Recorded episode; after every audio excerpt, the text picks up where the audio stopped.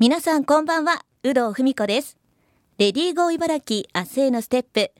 この番組では、働く女性を取り巻く様々な課題にフォーカスし、女性が生き生き働ける社会について、リスナーの皆さんと一緒に考えていきます。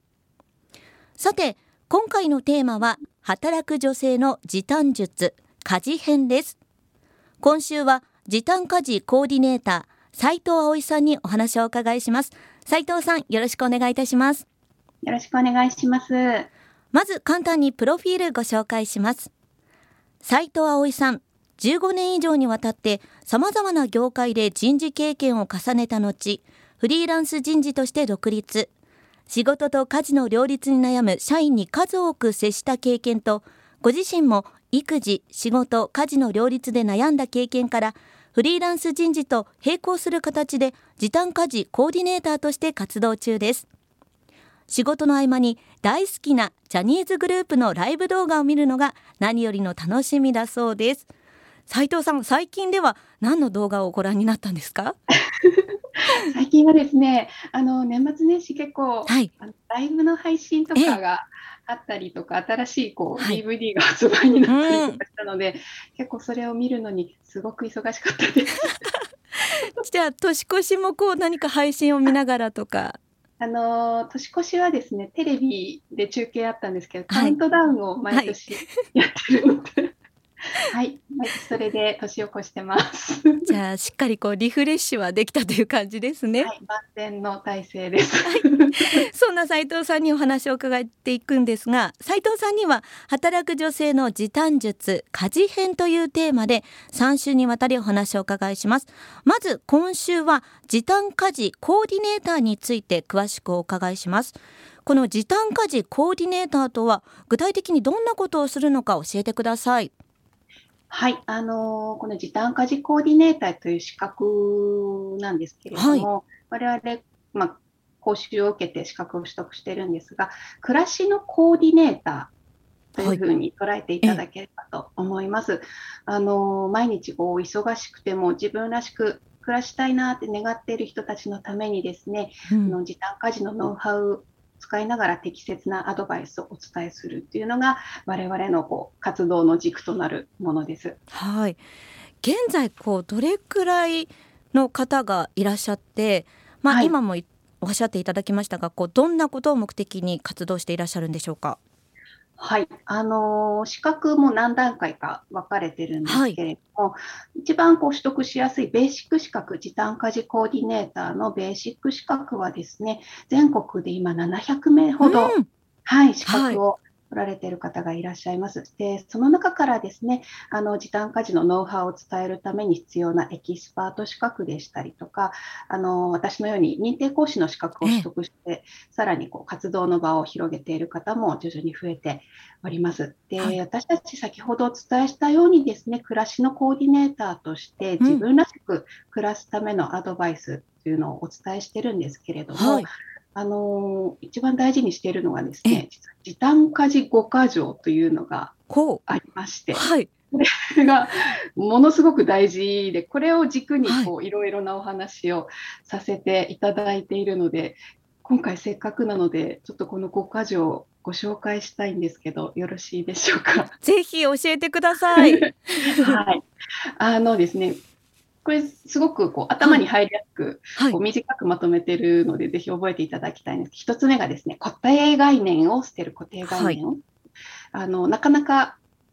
自分が意識しない中で、いろんな決め事を作られてしまっている方いらっしゃると思うんですけど、はい、そういうのを捨てて一旦自分を楽にしてもらう。あとは、一人だけで頑張らない。家事はもうシェアをしてくださいというところね。うんと3つ目が自分を褒め周囲に感謝ということでやって当たり前ではなくって、はい、お互いに感謝し合うありがとうは家族をつなぐ魔法の言葉というサブタイトルもつけてるんです。お互いに感謝し合いましょう。うん、で4つ目が悩まない仕組みを作る家事をする中で小さなこう悩みたくさんあると思うのでそれをあの仕組みを作ってなくして小さなストレスを減らしましょう。で、最後、これすごく大事なんですが、はい、サービスや家電に頼る。もうできないことは 任せるという前向きなリアクション。これがですね、あの、我々大事にしている時短家事5か条というところで、これを講座で、あの、受講生の皆さんにお伝えすると、結構ですね、やっぱり、ああ、頑張んなくていいんですね、とか、頼っていいんですね、っていう反応いただくので、それだけ無意識に皆さん、こう、やらなければならないとか、私がしなければならないと思っている人多いのかなというふうに思ってます。そうですよね仕事をしながら本当に家事もフルで一生懸命こう完璧にやろうって思われてる方本当に多いと思うんですけども、はい、なかなかそれだとねこうみんな疲れてしまいますよね。あの斉藤さんご自身が時短家事コーディネーターになろうと思ったきっかけっていうのはどんなところにあるんでしょうか？はい、あのさっきご紹介いただいたように私ずっと会社員をしていたのではい、でずっと人事の仕事をあの人事の人だったんですけれども、うん、社員の面談をする機会たくさんあってあの、はい、育休明けの方だったりとかあの育休中の方呼んでこう面談したりもしたりとかいろいろあったんですけれども育児とかあと介護そういったこうプライベートな状況と仕事の両立に関する相談ってすごく多くあってなかなかこう両立できない、うまくあのやれてないんです、どうしたらいいですかねっていう悩みをすごく相談されてたんですね。うん、でこうこの状況っていつかどうにかしたいなっていうのがずっと心の中に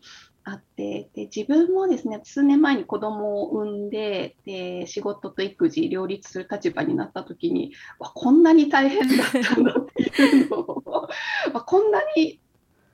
すごかったんだみんなっていうのを感じたのででたまたまその時にこの時短家事コーディネーターの資格の情報を目にしたのであこれだなと思って取得したっていうのがきっかけです。なるほど、まあ、実際にそこから時短家事コーディネーターを取得されてご自身の変化っていうのはいかがですか？